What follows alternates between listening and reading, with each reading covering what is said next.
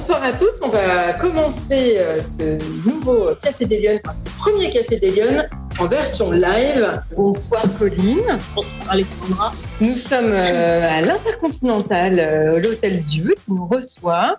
je remercie Nadine Vervaud qui nous accueille une fois de plus dans ses locaux magnifiques. Et alors en plus ce soir, on est dans un lieu historique. On est dans la salle du conseil. Tout à fait. En plus, symbolique pour moi par rapport à mes livres, puisque l'Hôtel Dieu a quand même euh, sa part importante euh, dans mes histoires. Exactement. Donc, Colline Gattel, vous êtes romancière. C'est bien ça. Voilà. Et donc, euh, on, va faire ce Café des Lyonnes avec vous aujourd'hui, dans sa version un petit peu originale, dans sa version live, avec mhm. des invités. et on va pouvoir parler évidemment de, vos romans, mais on va surtout parler de vous, de votre parcours, de ce que vous avez fait. Très bien. mais Colline, première question, évidemment la question traditionnelle de l'émission. Est-ce que vous êtes une femme engagée? Et pour vous, ça veut dire quoi être une femme engagée?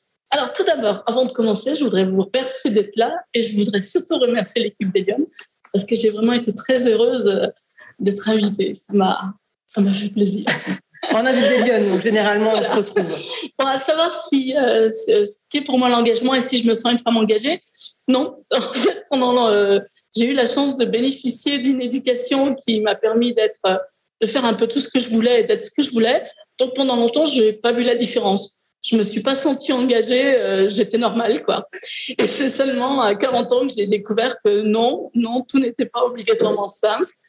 Et là, je me suis mis à être un peu plus incisive et à essayer de continuer à avoir ma place euh, dans la société parce que c'est vrai que je me suis sentie d'un coup euh, mère de famille alors qu'avant j'étais une femme. Donc voilà. Et et donc, euh, l'engagement, oui, maintenant, je l'ai. Je l'ai à travers mes livres et puis je l'ai pour toutes les femmes. Bon, nous, on a la chance d'être dans une société, c'est difficile, mais quand même. Mais bon, voilà, je pense obligatoirement aux Afghanes, etc., qui me touchent beaucoup pour le moment. Et oui, dans ce cas-là, je suis très engagée. Alors oui, alors, vous êtes engagée déjà par commencer dans vos livres. Oui. Effectivement, les deux premiers, on va les citer, c'est Les Suppliciés du Rhône et Le Labyrinthe des femmes. Euh, leur ils ont plein de spécificités, vous allez nous en parler, mais c'est surtout que euh, plusieurs choses. Ce sont des romans policiers, c'est un peu les experts.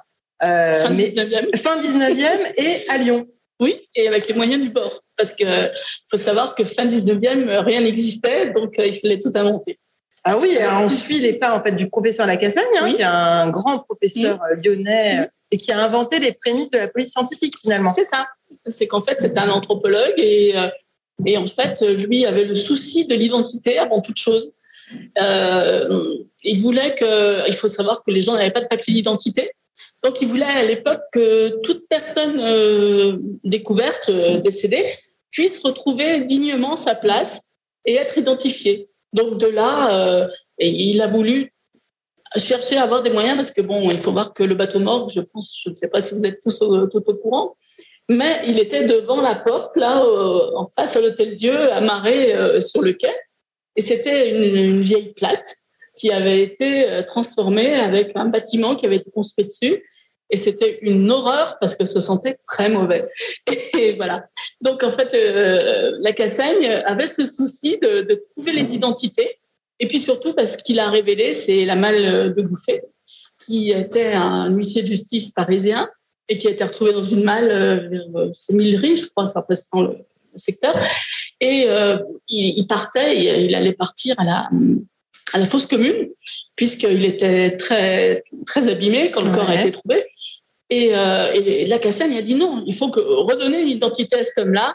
Et c'est à ce moment-là qu'il est parti complètement dans cette idée de, de mettre la science euh, pour aider la police, enfin la justice, qui n'en voulait pas d'ailleurs d'aide à l'époque parce que c'était vraiment euh, très spécifique.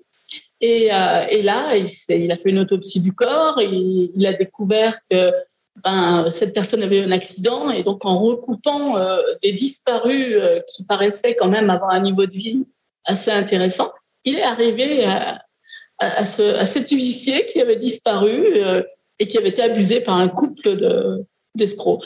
Et donc, en fait, à partir de ce moment-là, euh, tout s'est plus ou moins enclenché jusqu'à arriver à Lockhart, qui est un de ses élèves et qui, en 1910, a fait, au-dessus du palais de justice, euh, le premier, le premier vraiment laboratoire scientifique euh, du monde. Et moi, je me case entre les deux. en fait, j'ai pas voulu me servir complètement que de gens, euh, que de personnages réels. Donc, en fait, je me suis casée entre ce moment-là de la Cassane et le kart. Donc, je me suis mis à la fin du 19e siècle en me disant, mais si, voilà, si on veut résoudre des, enquêtes, si on veut trouver la solution, qu'est-ce qu'on fait? Comment on le fait? Donc, voilà. Et c'est très intéressant pour moi parce que euh, ben, je ne veux pas tout dévoiler, mais même dans le labyrinthe des femmes, je m'amuse à reconstituer une lampe bleue. Et en faisant des recherches, j'ai trouvé que c'était possible avec des bouts de, verre coloré. Et donc, je suis partie dans ce délire en me disant, mais voilà, pourquoi pas fabriquer une lampe bleue avec les moyens du bord? Pour trouver des traces. Donc. Ah oui. Et, je m'amuse assez, quoi. Il faut reconnaître. Alors ça, ça se sent. C'est roman policier, oui. roman historique. Oui. Euh, le décor Lyon et en grande partie l'hôtel Dieu. Hein, on se promène, on est vraiment dans les salles avec les, avec les malades, avec les médecins. Et puis, euh, surtout, j'ose dire, euh, livre sur la condition des femmes au 19e siècle. Oui. Et ça, c'est un peu la raison pour laquelle vraiment j'ai envie de vous inviter. Oui, pour moi, c'est très, très important de, parler de la condition des femmes à cette époque parce qu'elle retentit encore. Dans le sens où, euh, quand je parle d'avortement, de faiseuse d'ange, etc., euh, vous avez des pays qui ne sont pas très loin et qui reparlent d'interdire l'avortement et puis maintenant même plus loin l'Amérique.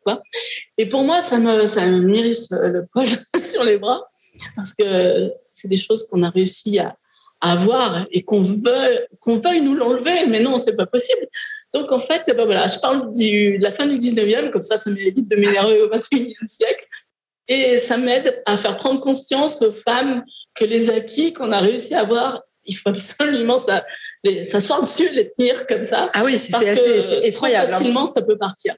Oui, et, ça. et, en découvrant, j'espère, euh, ce qui se passait à cette époque-là, c'est peut-être euh, c'est peut-être aider à une prise de conscience. oui, parce que là, donc il y a plusieurs personnages dans, vos, dans vos romans. Euh, et notamment une femme qui est journaliste, hein, qui tente de l'être, dans, dans, des milieux d'hommes. Euh, et, et, du coup, vous nous plongez vraiment dans la, dans la vie personnelle de ces, de ces personnages euh, qui eux-mêmes s'inscrivent dans des, dans des enquêtes euh, policières et historiques. oui, parce que pour, pour moi, c'est absolument important de tout savoir des héros des livres. J'ai besoin de. En fait, euh, rien n'est anodin. Je veux dire, tout ce qu'on fait vient de quelque chose ou de quelque part. Donc, en fait, pour moi, si on dit rien sur le héros, c'est un peu, euh, bah non, ça veut rien dire quoi. Donc là, pour moi, c'est absolument nécessaire de, leur faire une vie avant, de, le, de les, voilà, enrubaner de quelque chose et que petit à petit on découvre ce qu'ils ont vécu et qui les a amenés là où ils sont parce que parce que voilà, quand on a un passé ou des choses comme ça, on a peut-être des engagements euh, différents et, et qui arrivent à, ce que je leur fais vivre. Alors, c'est vraiment des histoires très engagées, hein, fois dans les personnages. Euh, mais moi, j'avais envie de, vous demander, euh, qu'est-ce qui... Euh, parce que quand on... Il y a beaucoup de détails dans, les, dans ces livres, évidemment. mais j'ai découvert que vous n'étiez pas lyonnaise. Et non, si, stéphanoise. Mais alors, je dis déjà. vous avez vu, hein Attention, stéphanoise, mais c'est surtout au-delà au de la blague, comment vous avez pu écrire avec tant de détails euh, les rues, les, les, les, maisons qui existaient. Le, on parlait tout à l'heure d'un photographe euh, Place des Jacobins qui a vraiment existé. Euh, on a l'impression qu'on est dans l'histoire de Lyon. Comment on fait pour écrire un, un roman aussi précis? On travaille. Oui, d'accord, mais concrètement, beaucoup d'enquêtes, des heures et des heures de recherche? Oui, beaucoup de recherche. Euh, c'est, mais pour moi, bon, euh, j'ai à la base une formation courte d'histoire. attention, quand je dis courte et que je dis que j'ai un dog d'histoire, on me regarde comme ça parce que plus personne sait ce qu'est le dog. le dog, oui, c'est ça. Il faut être vieille pour avoir eu un dog. Donc, je me suis arrêtée pour faire un peu de journalisme. Et puis surtout parce que je faisais beaucoup trop de géographie à mon goût en histoire à l'époque. Mais j'ai ce goût de l'enquête. En fait, si, euh, pour moi, devenir historien, si j'avais pas eu à passer par toutes ces cases qui me déplaisaient, à commencer par, l'ambiance, qui n'était pas pour moi la meilleure, euh, voilà, j'aurais voulu être chercheur au niveau histoire parce que l'histoire est une science et qu'elle avance, elle n'est pas statique comme certains le croient et que c'est pas passéiste euh, que de parler d'histoire.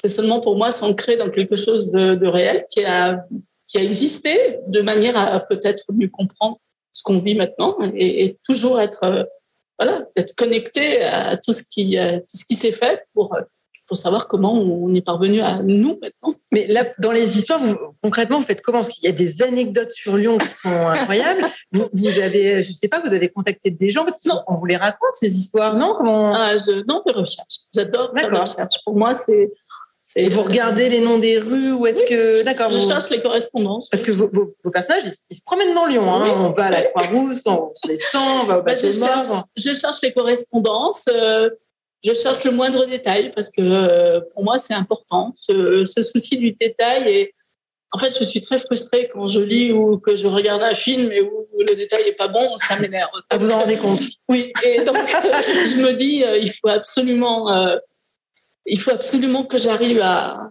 être le plus près possible. Non, je dis pas que j'y parviens tout le temps, il faut pas exagérer.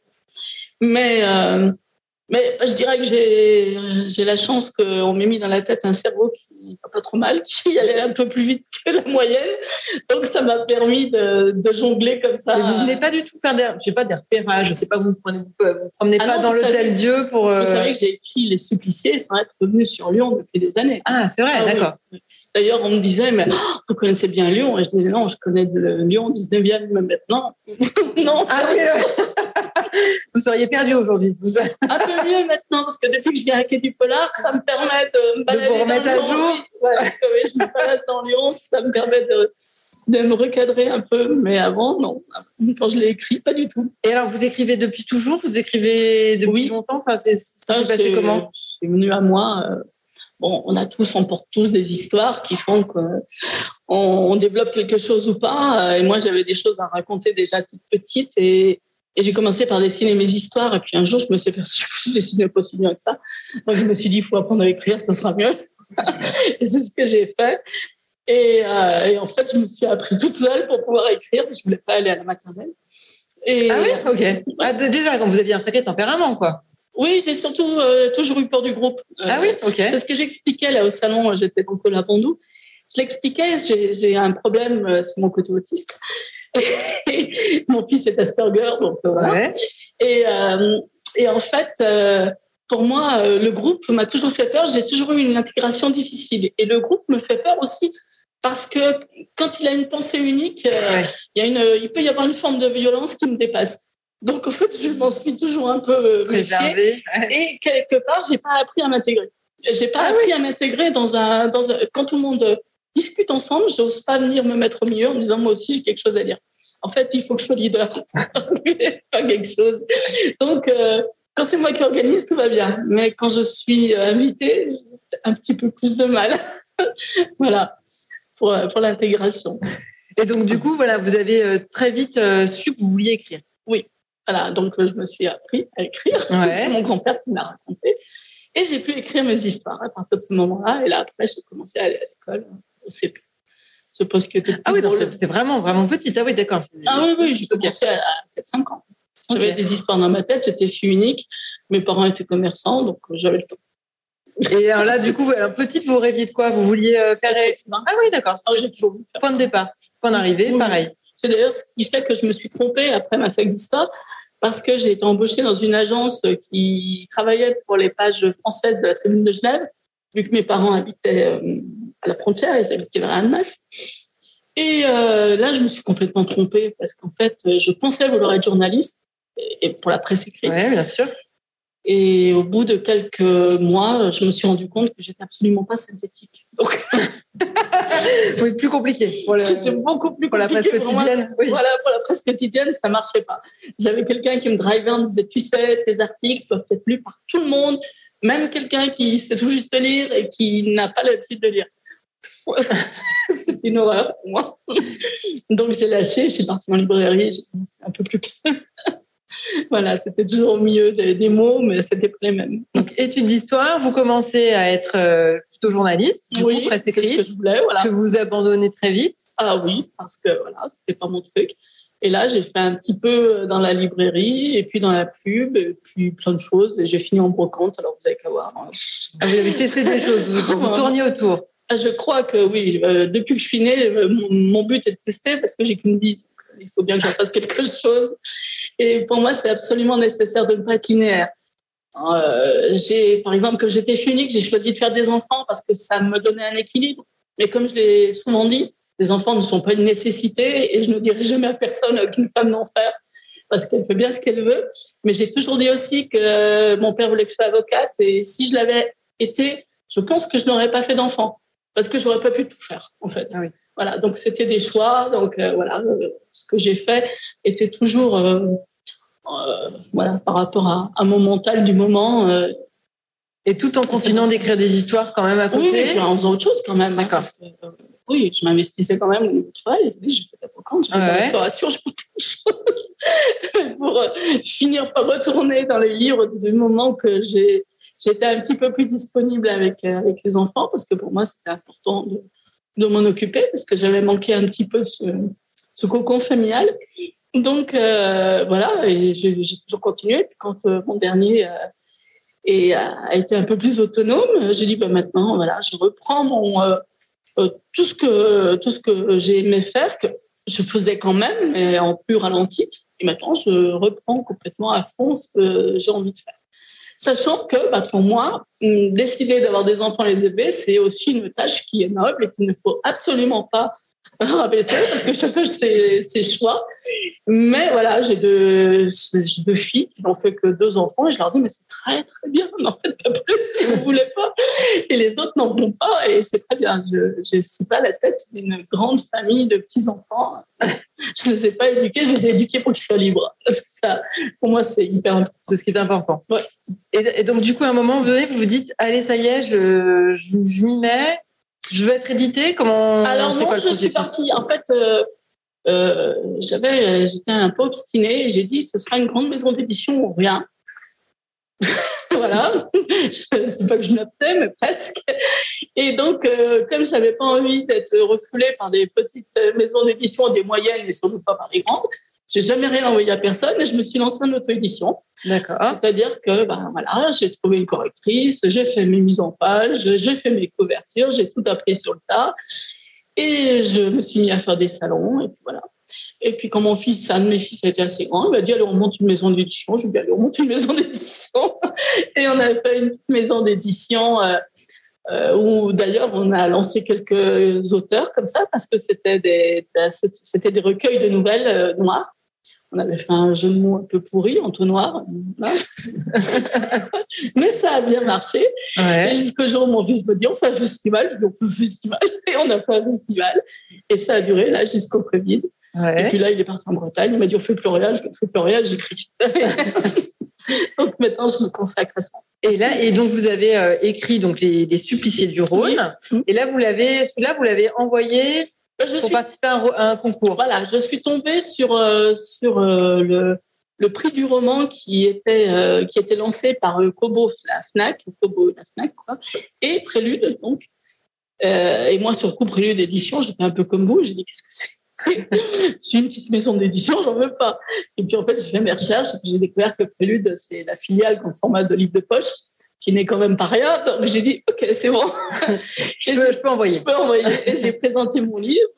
Et là, ce que j'ai aimé, c'est ce qui m'a plu dans ce prix, euh, c'est que ce sont les lecteurs qui me l'ont donné. Et je trouve ça super important. C'est pas, ce sont pas des gens comme ça réunis en groupe. C'est pas un collège d'experts. C'est le public. Et ça, ça m'a, il y avait eu 3000 téléchargements. Ça m'a, ça m'a touché je me suis dit, voilà, si je suis là, c'est grâce aux lecteurs, parce que pour moi, ils sont importants et, et je trouvais ça bien. Donc, et, vous avez gagné euh, le prix du roman J'ai gagné le prix du roman au point, sur le coup, quand on m'a appelé, j'ai dit, ben, oui, je suis dans les, les sélectionnés. Non, vous avez gagné et je voulais pas le croire. je trouvais que j'ai jamais été pour le loto, les choses comme ça, je ne crois pas à la chance. Donc j'ai dit, c'est pas possible, c'est pas pour moi. Quoi. Et puis, voilà. Et donc là, c'est euh, finalement une nouvelle aventure dans l'aventure qui commence. C'est ça. Euh, là, je suis passée donc chez Prélude, de poche. Voilà, non, vous êtes édité, donc euh, Les Suppliciés du Rhône, Le Labyrinthe des femmes. C'est ça. Et puis là, il y, y, a un troisième roman qui arrive. Qui arrive en mars, logiquement, pour Clé du Polar. Donc l'année prochaine. L'année prochaine. Voilà. Et qui se passe un petit peu moins à Lyon. Là, j'ai fait un peu, je suis partie, je suis partie en Allemagne. Ah oui, d'accord. On va découvrir. Euh... voilà, l'Allemagne, l'Allemagne de la fin du 19e, et puis surtout euh, les sanatoriums, parce qu'il a eu la mauvaise idée de tomber malade. Et, euh, et en fait, à l'époque, il n'y avait pas de sanatorium. Autrive n'avait pas, pas ouvert, il a ouvert qu'en 1900. Donc en fait, je me suis dit, bah, il faut que j'aille à l'étranger et je suis, euh, je suis allée en Allemagne.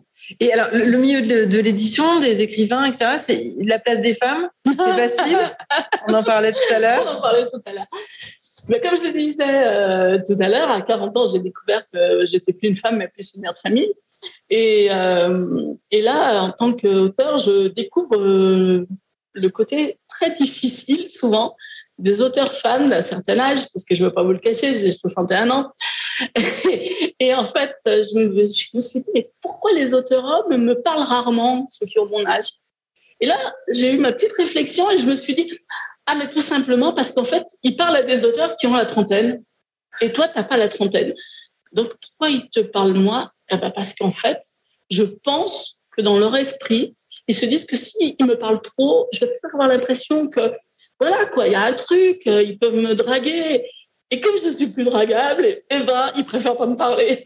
Et moi, j'étais là, mais c'est pas normal, quoi, parce que j'avais ma petite collègue qui a gagné le prix cette année, qui est enceinte de 8 mois, et tout le monde lui parlait. Je dis, pas avec moi.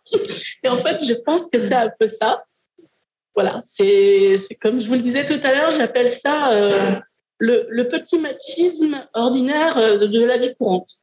C'est-à-dire que ce sont des petites choses comme ça on n'y prend pas garde, mais elles existent. Et en fait, euh, en fait euh, du moment que bah, vous arrivez à la soixantaine, euh, vous n'allez plus vraiment intéresser, mais très bien d'ailleurs, parce que comme je l'ai dit, je suis bien avec mon mari de 35 ans, donc ça va. Mais en fait, là, c'est très marquant parce que ça m'a posé question. Je me suis dit, mais pourquoi? Mais en fait, tout simplement que c'est comme si on était des objets qui n'attendions qu'une chose, c'est de se faire draguer par un homme, mais ne pas pouvoir copiner avec, parce que c'est pas possible, quoi, tout le monde sait ça. Donc c'est assez drôle. Hein. Je, voilà, je fais cette petite aparté parce que je l'ai vécu et ça me paraît toujours, euh, toujours bizarre. Mais alors, par contre, sur le, le côté euh, entre écrivains, euh, est-ce que c'est plus difficile pour une femme de se faire sa place euh, dans, le, dans le milieu de l'édition ou, c'est difficile pour tout le monde C'est difficile pour tout le monde, mais je pense qu'après, du moment qu'on a, qu'on a commencé, euh, euh, il me semble que les hommes avancent plus vite. on parle d'eux beaucoup plus rapidement. On parle de certaines femmes, mais c'est très long. Et les hommes arrivent à, en fait, ils ont une sorte de soutien souvent entre eux qui fait que que ça passe plus vite. Mais c'est pas systématique. Hein. Je ne vais pas non plus pleurer. Je m'en sors bien, c'est bon. Mais voilà, c'est vrai que j'ai parfois un peu ce, sentiment de, que, que, les choses sont peut-être un peu plus difficiles euh, pour une femme. Qu'est-ce que vous donneriez comme conseil pour les femmes qui auraient envie de se lancer dans l'édition? Bah, De le euh, faire. De faire En fait, de toujours essayer. Il faut, faut jamais rester sur, euh, sur des échecs. Il faut toujours essayer. Et puis surtout, alors même sans être édité, moi, mon mot euh, absolument que je dis à tout le monde, c'est écrivez si vous en avez envie. Parce que écrire, c'est pas seulement être édité. Écrire, c'est se faire du bien souvent. Et, euh, et se faire du bien, ben, même avec euh, ses propres phrases, même avec ses fautes d'orthographe, c'est pas grave. Il faut toujours écrire quand on en a besoin. Parce que c'est un droit qu'on a. Et c'est fantastique. Et alors, admettons, on se lance, on se met à écrire, mais du coup, qu'est-ce qu'on en fait? On, écrit à qui? On... en fait quoi comment, on sait, comment on sait que son, son texte vaut peut-être quelque chose eh ben, Déjà, vous le faites lire. D'accord. Et vous trouvez même, moi, c'est ce que j'ai fait euh, quand je me suis lancée en autre édition. Je suis allée au culot et j'ai contacté des, des, chroniqueurs, des chroniqueuses et je leur ai dit Vous voulez mon livre en numérique pour le lire? Parce que, ben voilà, si vous le trouvez bon, bah, si vous pouviez le dire, ce serait bien. Et c'est ce qui s'est passé. En fait, il faut faire lire, il faut se faire lire. Et là, on, on voit un peu ce qu'on vaut ou pas. Mais, mais ne ou pas, c'est relatif, hein, parce que il y a toujours des, des, écrits qui passent plus à d'autres. Moi, j'ai une façon d'écrire euh, euh très très protocolaire, très fin 19e, je dirais. Ça plaît pas à tout le monde. Moi, j'ai une lectrice qui m'a dit, euh, je lis votre livre avec le dictionnaire. J'ai trouvé ça flatteur. Mais ça intéresse pas tout le monde de lire des livres. Oui, on peut pas, on peut pas plaire à tous les publics. Ah, on peut pas plaire à tous les publics. C'est pas grave. C'est ce que je disais là pendant le salon. Je veux dire, il y a une dame qui me disait ah mais moi j'ose pas le dire, mais j'aime la romance. Mais alors, bah, dites-le. C'est pas interdit d'aimer la romance. C'est pas interdit d'aimer les belles fins et d'aimer les belles histoires. On a le droit. C'est, on a tous les droits. Et, donc, si, si, si on, fait lire autour de soi, et là, on vous dit, ah ouais, c'est, pas mal, tu devrais, qu'est-ce qu'il faut faire L'étape d'après, vous conseilleriez quoi?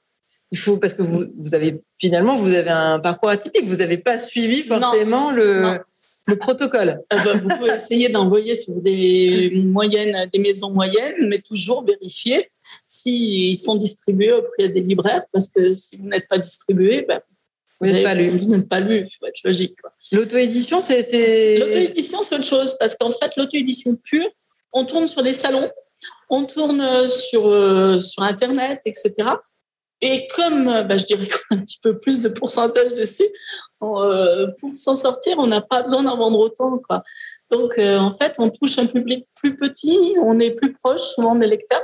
C'est une très bonne école pour moi. C'est, c'est une école qui est, qui est, vraiment formatrice parce qu'en fait, elle, apprend à respecter le lecteur, elle apprend à écouter ce qu'il ce qui nous dit. Parce qu'il y a toujours quelque chose derrière la critique même s'il y a des moments ça fait mal, euh, la critique, elle est toujours bonne à prendre parce que parce qu'il y a souvent quelque chose qui est vrai. Alors peut-être moins violemment que certains le font, mais il faut écouter.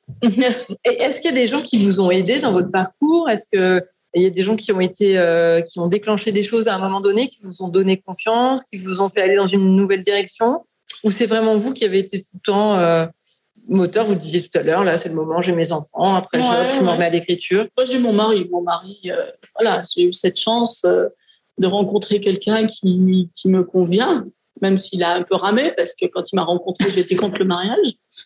Tu m'as demandé un mariage, je lui ai dit non. parce que pour moi, le mariage n'était pas nécessaire, la vie à deux n'était pas nécessaire. Je voulais vraiment être indépendante et ne pas être brimée. Donc, si je l'ai choisi, bah, c'est parce qu'il le méritait. Il a été persévérant. et donc, oui, c'est mon premier lecteur et il m'aide beaucoup. Donc, c'est lui qui vous a beaucoup accompagné, vous échangez. Oui, oui, c'est mon premier lecteur. Donc, déjà, il me dit Bon, il y a des moments, il est trop gentil. Alors là, je passe à l'étape suivante. Mon fils, mes fils, je lui dis Et toi? Ah, j'adore celui-là. J'ai Ah bon, t'es sûr? Bon, voilà. C'est chouette. Mais après, je passe, j'ai des amis à qui je fais lire. Et puis, Bon, maintenant que je suis chez Livre de Poche, après, on est lu par, par notre éditeur, par d'autres, euh, par la directrice, etc. On est lu par un public plus large. Oui, là, c'est on est professionnalisé. C'est super. C'est un, peu, euh, à vous écouter, c'est quand même un, cocon familial, votre aventure. Oui, oui, mais j'en ai besoin, moi, en plus. J'ai toujours besoin d'être rassurée. Donc, oui, c'est c'est une forme, il faut faire un petit, un petit cocon, quoi. C'est toujours rassurant. Si on revient sur la place des femmes dans, dans le débat public, mm. vous pensez qu'il leur manque quoi aux femmes pour réussir? On en parle beaucoup, on a l'impression que c'est parfois plus difficile. Vous le disiez en Je veux dire une grosse bêtise d'être des hommes. Oups. non, c'est pas, c'est pas d'être des hommes, non. C'est d'être, euh, de s'affirmer, d'oser se dire que justement, ce qu'elles sont est, une est, la même chose. en fait, on va arriver à, cette idée de baguette magique. Là, je vais y arriver plus vite. Mais, allons-y. Alors, si vous aviez une baguette magique, vous feriez quoi pour que les femmes elles s'engagent plus dans le débat public? Eh ben, j'ôterais le côté sexe parce que nous sommes des êtres humains, donc on n'est ni des hommes ni des femmes. On est des êtres humains avant tout. On a tous des, des capacités, on a tous des qualités, on a tous des défauts, et que cela soit ramené à un côté ah t'es une femme. Ah t'es un homme. Je suis pas d'accord. On n'est pas plus on n'est pas plus mièvre. Euh, ils sont pas plus violents. Euh, il y a des femmes violentes. C'est des hommes plus plus doux. Ça n'a rien à voir pour moi. On n'a pas tant de différence que ça. Donc oui cette baguette magique sera un petit peu pour effacer tout ce clivage dire euh, c'est fini. On est des on est des êtres humains et ne regardez pas qui je suis quoi. Écoutez-moi plutôt regardez ce que je vaux ça vous pensez que ça aiderait les femmes? Sans doute, oui, parce qu'elles ont toujours peur d'être euh, euh, d'être regardées comme quelqu'un qui va faire des enfants, donc qui va plus s'arrêter, qui va soigner la rougeole. Non, en fait, il vaccine maintenant. Donc, il va soigner la, la grippe du petit parce que la crèche le prendra pas. Et en fait, j'ai l'impression qu'on porte ça sur les épaules et quand on arrive quelque part, bah, c'est ça. C'est très, très, très euh, stéréotypé. J'aimerais bien que tout ça s'efface, que qui est, qui est des crèches euh, dans les entreprises, qu'il y ait des possibilités de faire garder les enfants et que ben, les hommes euh, aient le même. Euh, moi, j'ai eu un mari qui, quand j'avais besoin de repartir en formation ou quoi que ce soit, étaient tout heureux d'être père au foyer. Donc voilà. Et moi, j'aimerais que tout ça se, se gomme. Chacun, chacun fait ce qu'il veut. Et en fait, du moment qu'on trouve son binôme, quand on le trouve, eh ben, chacun fonctionne comme il veut, mais qu'on arrête de, de, nous, de nous stéréotyper trop facilement. Quoi. Et puis de nous cantonner. Euh, voilà, il y a des postes où il n'y a pas de, de femmes, il y a des postes où il y a trop de femmes. Aller voir dans un supermarché, c'est que des femmes. Voilà, c'est terrible, ils sont exploités. Euh, il n'y a qu'en été, il y a les étudiants, mais bon. Voilà, j'aimerais bien que tout ça. Il faut plus de mixité finalement. Oui. j'aimerais que tout ça s'efface et que, que on soit jugé pour ce qu'on est et pas pour l'enfant qu'on risque de faire et qui va nous bloquer pendant tant de mois à l'extérieur euh, de, notre travail, etc. J'aimerais que les choses soient beaucoup plus simples. Alors, est-ce que vous avez un dernier conseil pour les Lyonnes qui nous écoutent et qui auraient envie de se dire, euh, elle a raison, mais est-ce que je vais oser? C'est bien ça, oser. oser, parce que tout, tout vous est permis, euh, tous les droits sont là et il faut pas se, se, se, faire limiter. Je comprends que c'est facile de se faire limiter. J'en reviens donc à cette histoire de travail et de crèche, etc. C'est très difficile de se présenter à un boulot et d'avoir quelqu'un qui. Moi, je me souviens, euh, une fois, je me suis présentée à un boulot et la première chose que la personne m'a demandé, c'est si je savais faire des cafés. Et je lui ai répondu, je n'aime pas le café, donc je ne peux pas savoir faire. Alors, sauf pour les lions, on fait, une exception. et, et voilà, c'est ça, quoi. Je veux dire, c'est trop facile quand on voit une femme de lui dire eh, Tu sais faire le café? Non. Et je trouve ça toujours un peu dommage parce que ça existe encore. Même si ça a tendance à évoluer et que vous vous battez pour les, générations qui arrivent, c'est un peu trop, c'est trop facile ça. Donc il faut aller euh, prendre sa place, il faut, il faut, pousser la porte et il ne faut pas se poser de questions. Oui, oui. Et puis voilà, il ne faut pas s'interdire de faire des enfants si on en a envie.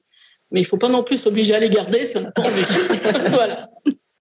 Très bien, bah écoutez, je pense que c'est une bonne phrase de conclusion pour ce premier euh, café live. Merci beaucoup, euh, merci à l'audience qui nous a suivis euh, sur place aujourd'hui à l'Intercontinental l'Hôtel Dieu. Bien, merci, merci Colline Gattel d'être venue en visite dans, au cœur de votre roman. Oui. Et puis je vous donne rendez-vous la semaine prochaine évidemment pour un prochain Café des Lyonnes. Merci, bonne soirée à tous.